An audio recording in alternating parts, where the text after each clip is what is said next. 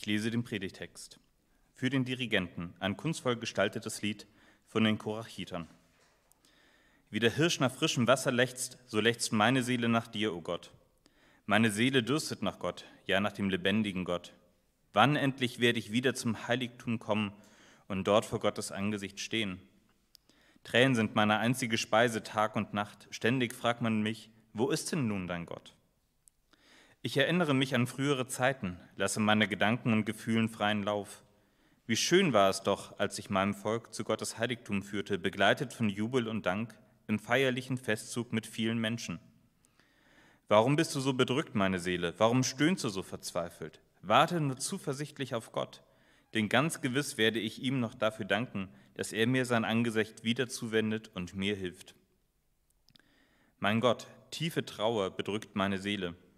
In der Ferne des Jordanlandes und des Hermongebirges denke ich an dich.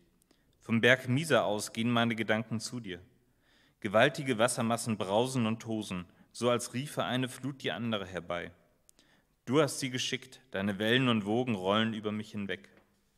Und dennoch, am Tag wird der Herr mir seine Gnade schenken, und in der Nacht begleitet mich sein Lied, ein Gebet zu dem Gott meines Lebens. Zu Gott, mein Fels, will ich sagen, Warum nur hast du mich vergessen? Warum muss ich so traurig meinen Weg gehen, bedrängt von meinem Feind? Der Hohn meiner Feinde zerfrisst mich wie eine tödliche Krankheit. Den ganzen Tag spotten sie. Wo ist denn nun dein Gott? Warum bist du so bedrückt, meine Seele? Warum stöhnst du so verzweifelt? Warte nur zuversichtlich auf Gott, denn ganz gewiss werde ich ihm noch dafür danken, dass er mir sein Angesicht wieder zuwendet und mir hilft. Ja, er ist mein Gott.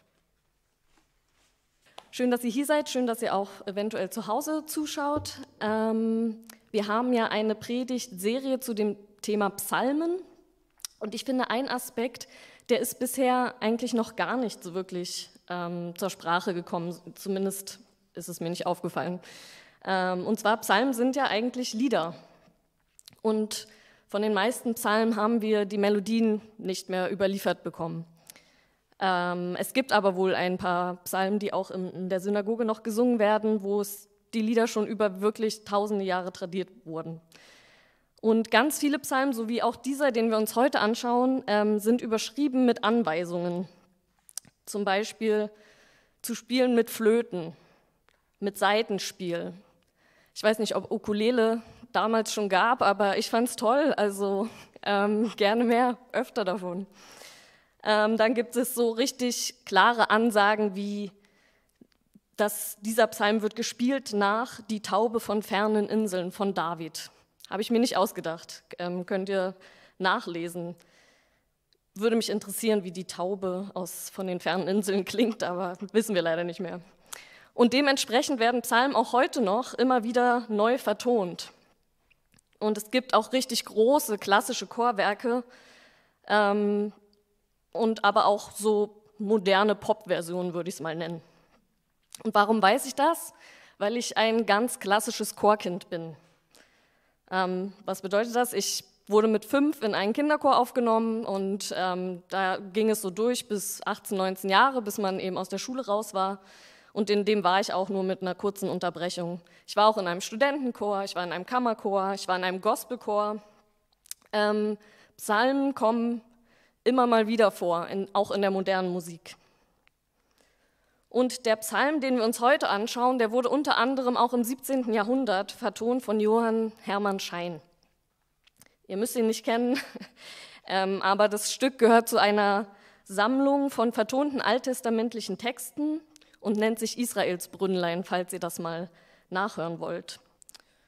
Ich habe äh, vier Jahre lang, ich bin Berlinerin, habe aber vier Jahre lang in Stuttgart gearbeitet in einer Kirche und ähm, habe dort eine Erschöpfungsdepression erlebt. Und mein Arzt, der mich damals sofort krankgeschrieben hat, der hat gesagt, Frau Kern, Sie müssen etwas machen, was jetzt Ihnen richtig gut tut und nur für Sie ist. Und da habe ich sofort gedacht, singen. Und zwar singen im Chor. Das ist was, was mir schon immer Freude gemacht hat, was mir richtig viel gegeben hat. Und ich habe mir tatsächlich dann in Stuttgart einen Chor gesucht und dieser Chor hat eben genau diese Motetten von Schein gesungen. Und ganz viele Lieder aus diesem Israelsbrünnlein ähm, haben mich sehr bewegt damals, auch in meiner Situation. Ähm, und ein Lied aber ganz besonders, und das ist die Vertonung von dem sechsten Vers aus unserem Bibeltext. Ähm, warum bist du so bedrückt, meine Seele? Warum stöhnst du so verzweifelt? Warte nur zuversichtlich auf Gott, denn ganz gewiss werde ich ihm noch dafür danken, dass er mir sein Angesicht wieder zuwendet und mir hilft. Dieser Scheintext benutzt die Luther-Übersetzung und da heißt es dann, was betrübst du dich, meine Seele, und bist so unruhig in mir, harre auf Gott, denn ich werde ihm noch danken. Und man kann sich diese Verse natürlich durchlesen und ähm, ja, es gibt ja auch viele Psalmmeditationen, aber wenn diese Verse verknüpft werden mit einer Melodie, dann hat es noch eine ganz andere Qualität und dann berührt manches auch noch mehr. Das mal so als kurze Erklärung, warum ich jetzt diesen Psalm von den 150 Psalmen, die es gibt, ähm, mir ausgesucht habe. Und in vielen Übersetzungen sind Psalm 42 und 43 zusammengefasst, ähm, weil sie gewissermaßen einen Refrain haben. Ähm, vielleicht ist es euch aufgefallen bei der Lesung, der Vers 6 und der Vers 12 sind quasi fast identisch und im Psalm 43 kommt dieser Vers auch nochmal vor am Ende. Das ist dann ein sogenannter Kehrvers, kehrt eben immer wieder. Und interessanterweise hier die Überschrift von diesem Psalm, da steht jetzt bei uns ein kunstvoll gestaltetes Lied, ähm, da steht im Hebräischen das Wort Maskil. Ich ähm, bin leider noch nicht so weit in meinem ähm, Hebräisch, dass ich euch jetzt genau sagen kann, was das bedeutet. Ähm, man ist sich auch da tatsächlich unsicher, ähm, aber von anderen Auslegerinnen wird es auch als ähm, Lehrgedicht übersetzt. Das heißt, es will uns irgendwie was beibringen. Das finde ich schon interessant, weil dieser Psalm ist ein sehr intimer Einblick in das Innenleben einer einzelnen Person eigentlich. Und je mehr ich mich mit diesem Psalm auseinandergesetzt habe, ähm, desto mehr ist mir irgendwie, sind mir Sachen wichtig geworden, desto mehr ist mir aufgefallen. Und ich habe das so grob gegliedert in drei Punkte. Und zwar der erste Punkt, Fragen über Fragen. Dann der zweite Punkt, mit Gott ist alles im Fluss. Und der dritte Punkt, heilsame Erinnerung. Fragen über Fragen, das ist das Erste.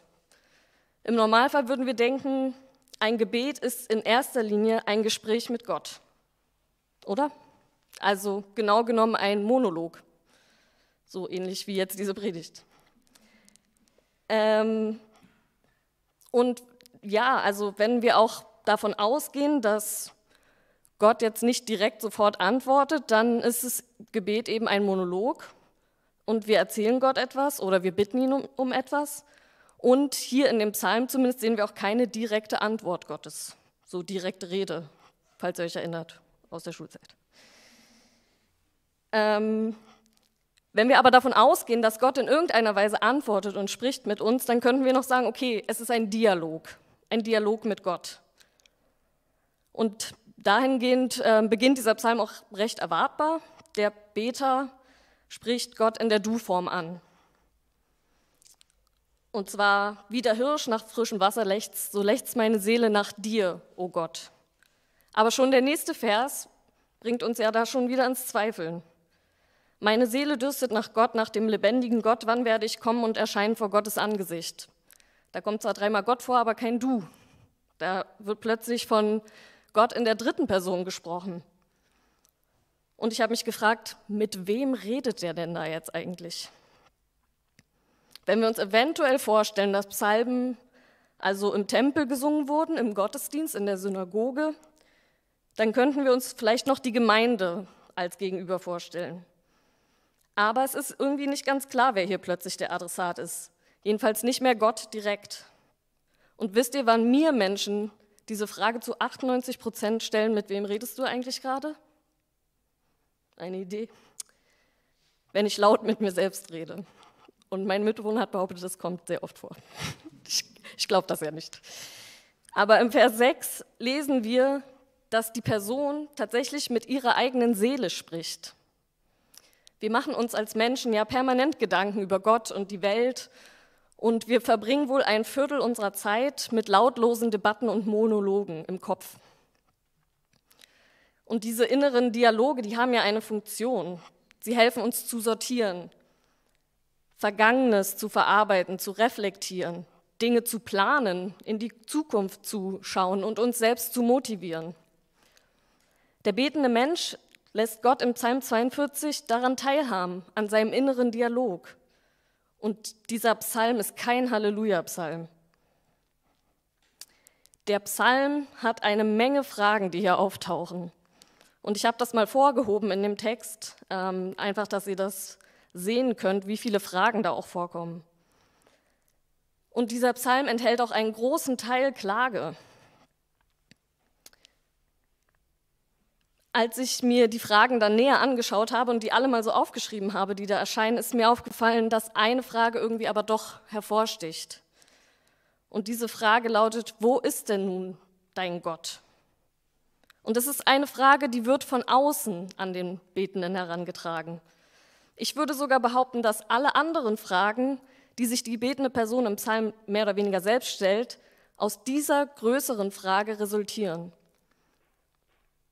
Bei der Frage, wo ist denn dein Gott, geht es ja nicht um eine geografische Verortung Gottes im Sinne von, ja, wo ist er denn? Na, da sitzt er doch, mein Gott. Diese Frage ist eine existenzielle Frage. Nicht näher definierte Menschen vielleicht Nachbarn, vielleicht Familie, vielleicht auch eine Freundin, die stellen den Beter diese Frage. Dahinter steckt ja die Beobachtung, dein Leben sieht gerade nicht danach aus, als ob Gott bei dir wirkt.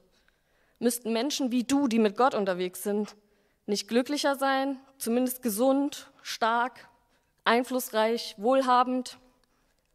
Diese Frage, wo ist dein Gott, ist doch vielmehr eine Aussage über die momentane Lebenssituation der betenden Person. Joe hatte letzte Woche schon gesagt, ähm, dass wir uns oft selbst auch diese Frage stellen. Und ich kenne das von mir sehr, sehr gut in ganz verschiedenen Lebenssituationen. Wenn das, was gerade alles in meinem Leben passiert, so schlimm ist, wo bist du dann, Gott? In der antiken Lebenswelt von dem Psalmbeter ähm, gibt es keine Welt ohne Götter. Also es geht nicht darum, gibt es einen Gott, sondern die Frage ist wirklich, warum handelt dein Gott nicht?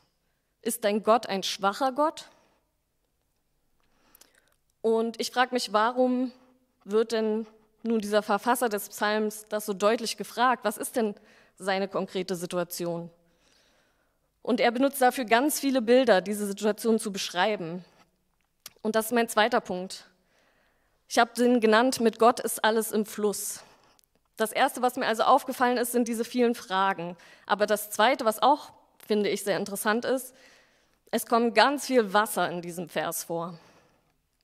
Wir werden auch richtig, ich finde auch dieser Psalm fühlt sich so an wie ein Gedankenstrom. Es strömt so aus dem Mann heraus oder der, dem Betenden. Und der betende Mensch sagt, als erstes, er sehnt sich nach Gott. Er benutzt das Bild einer Hirschkuh. Wohl bemerkt, ich habe das jetzt mehrmals nachgelesen, es ist eine weiblich, ja, ein weiblicher Hirsch. Ich wusste nicht, dass es dafür ein extra Wort gibt, aber es heißt Hinde, falls es euch interessiert. Und vermutlich war den israelitischen Hörerinnen das Tier sehr vertraut. Ähm, mir nicht. Ich weiß nicht, wann ich das letzte Mal einen Hirsch gesehen habe. Definitiv nie in Berlin. Ähm, was mir aber aus dem Sommer in sehr, sehr deutlicher Erinnerung geblieben ist, ist ein Mops. Ich weiß nicht, ob ihr Möpse kennt, ob jemand von euch im Verwandten- oder Bekanntenkreis einen Mops hat. Ähm, diese Tiere wurden ja so gezüchtet, dass ihre Nase immer kürzer wurde und sie deswegen auch Atemprobleme haben. Ähm, und die hecheln ja so ganz arg. Ne? Ähm, und ich war mit Freunden auf dem Tempelhofer Feld, wir haben dann ein Picknick gemacht, das war im Sommer jetzt. Da waren es so um die, keine Ahnung, 35 Grad, gefühlte 50. Ähm, man konnte die Luft echt so schneiden. Ich weiß auch noch, es war Fußball-WM, ich wollte ein Spiel gucken. Und da lag neben mir am Tisch dieser Mops. Und der hat die ganze Zeit so gemacht, wie Möpse halt so machen, ja.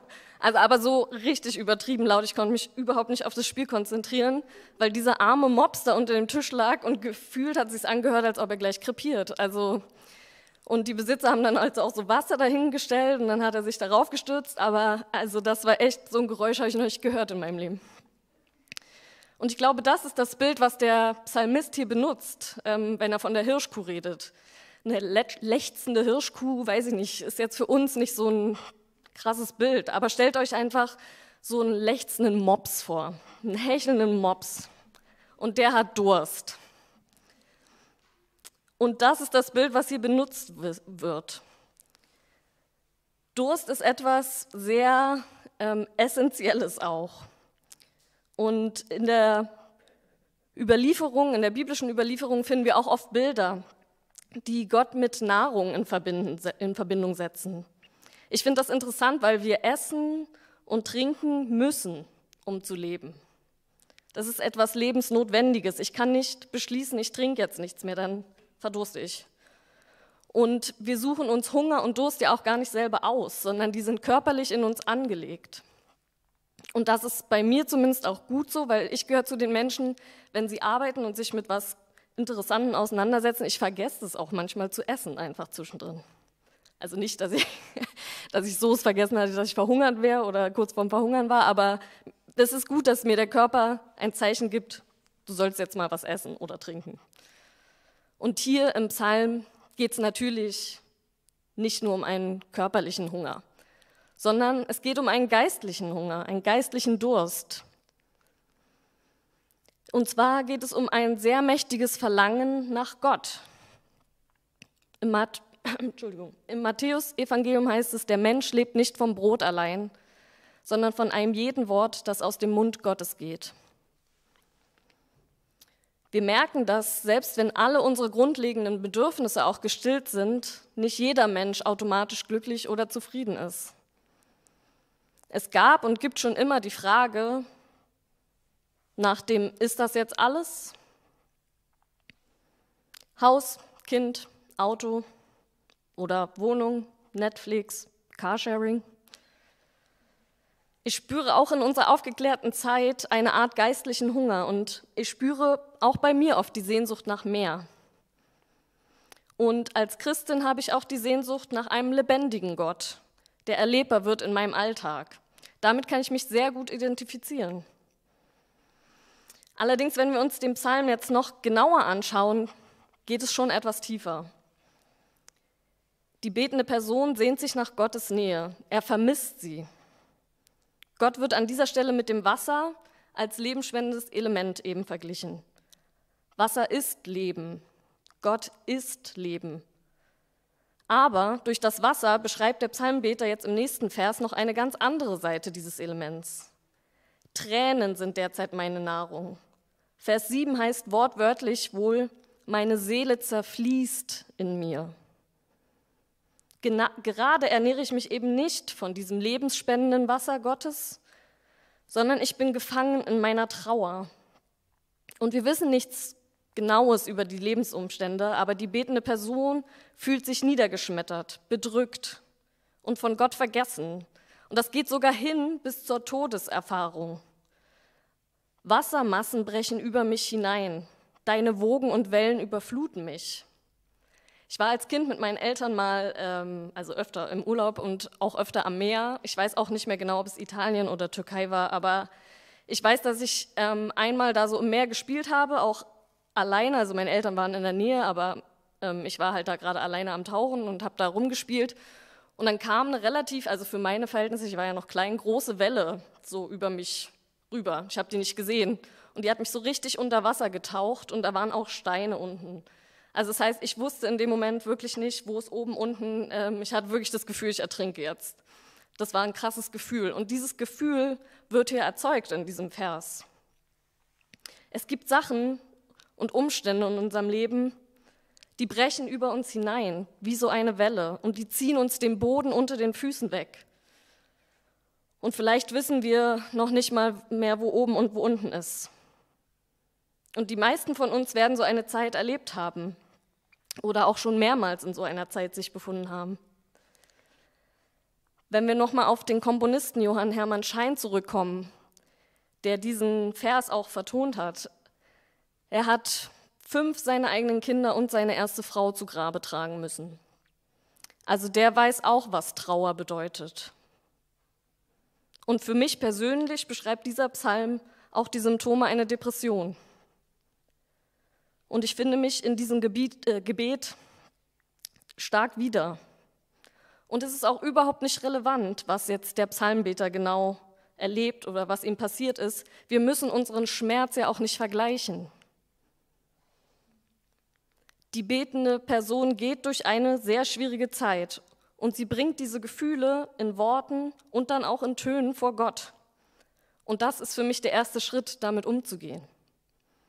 Ich zitiere ähm, die Frau, die auch im, im, äh, in eurem Heft auf der ersten Seite, ein, also von der ich ein Zitat dort habe abdrucken lassen. Und sie sagt, wenn die Tränen, wenn die Wut, wenn das Unverständnis und die Fragen nicht aus mir herauskommen dürfen, dann wird auf Dauer auch die Freude, das Einverständnis, die Liebe in mir ersticken. Rein physiologisch sind es schon die gleichen Muskeln, die sowohl für das Lächeln und Lachen als auch zum Weinen gebraucht werden. Wer sich also auf Dauer das Weinen verbietet, wird irgendwann auch nicht mehr lachen können. Ich finde das einen, einen krassen ja, eine krasse Aussage. Wer sich auf Dauer das Wein verbietet, wird irgendwann nicht mehr lachen können. Und das bringt mich zum letzten Punkt meiner Predigt. Heilsame Erinnerung als Hoffnung. Diese Fragen sind ja nur eine Seite des Psalms, diese Aussagen. Und sie sind super wichtig.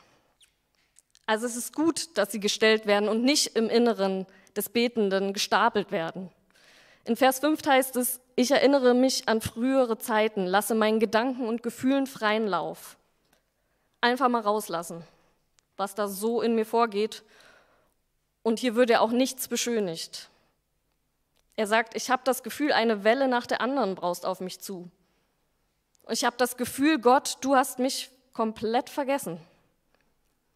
Aber dazwischen lesen wir auch noch andere Sachen und andere Erfahrungen.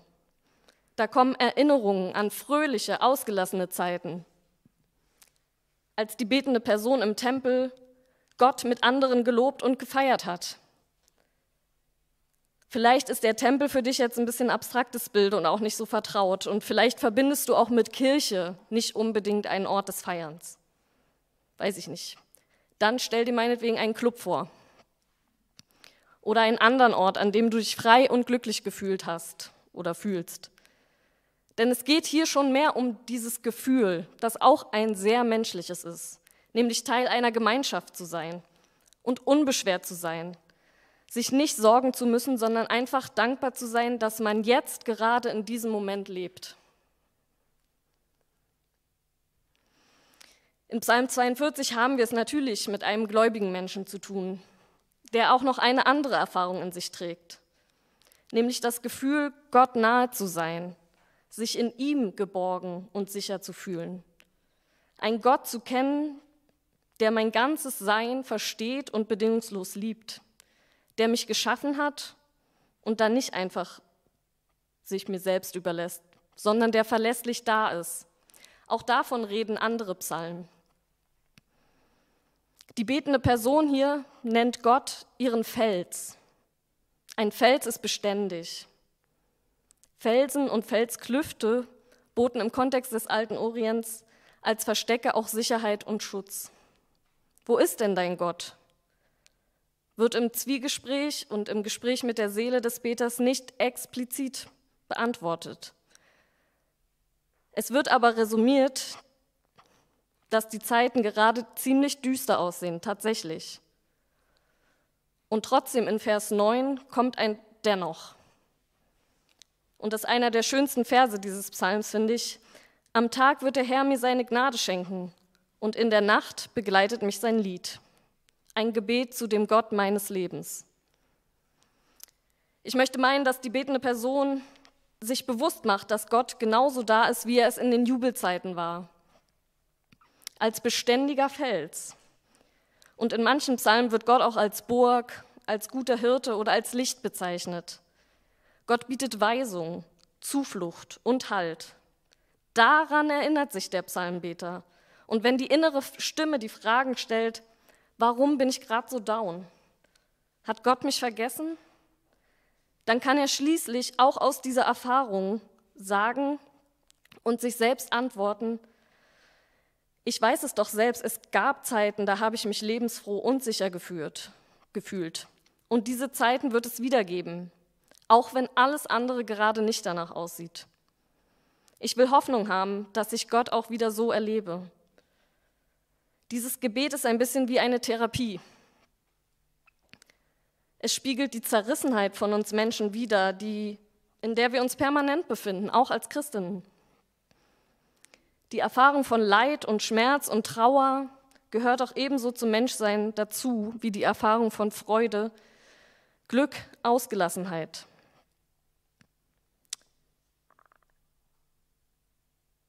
Psalm 42 lädt uns dazu ein, alles vor Gott zu bringen. Alles, was uns gerade beschäftigt. Das kann auch Wut und Trauer sein. Aber er lädt auch dazu ein, nicht für immer bei diesen Gefühlen zu verweilen. Denn es gibt ja auch die andere Seite. Und vielleicht fällt es dir auch schwer, manchmal deine Gefühle in Worte zu packen. Dann guck mal in die Psalmen. Oder vielleicht gibt es Lieder, die das ausdrücken, was gerade in dir vorgeht. Ich möchte euch, dich ermutigen, nimm deine Fragen ernst. Und ich werde nicht müde, das zu sagen in ungefähr jeder Gemeinde, in der ich schon gepredigt habe. Gemeinde muss ein Ort sein, Gottesdienste, Kleingruppen müssen ein Ort sein, wo wir alle Gefühle äußern dürfen und wo wir auch kritische Gedanken einen Raum geben müssen. Und es soll ein Ort sein, wo gerade in schweren Zeiten uns andere auch erinnern können an die guten Zeiten. Oder eben einfach einstimmen in die Klage. Wir müssen diese Fragen aushalten auch wenn es unbequeme Fragen sind, weil Gott hält sie auch aus. Und es gibt ein Versprechen von Jesus an seine Nachfolgerinnen, mit dem ich schließen möchte. Das ist aus dem Neuen Testament. Aber der Tröster, der Heilige Geist, den mein Vater senden wird in meinem Namen, der wird euch alles lehren und euch an alles erinnern, was ich gesagt habe. Amen.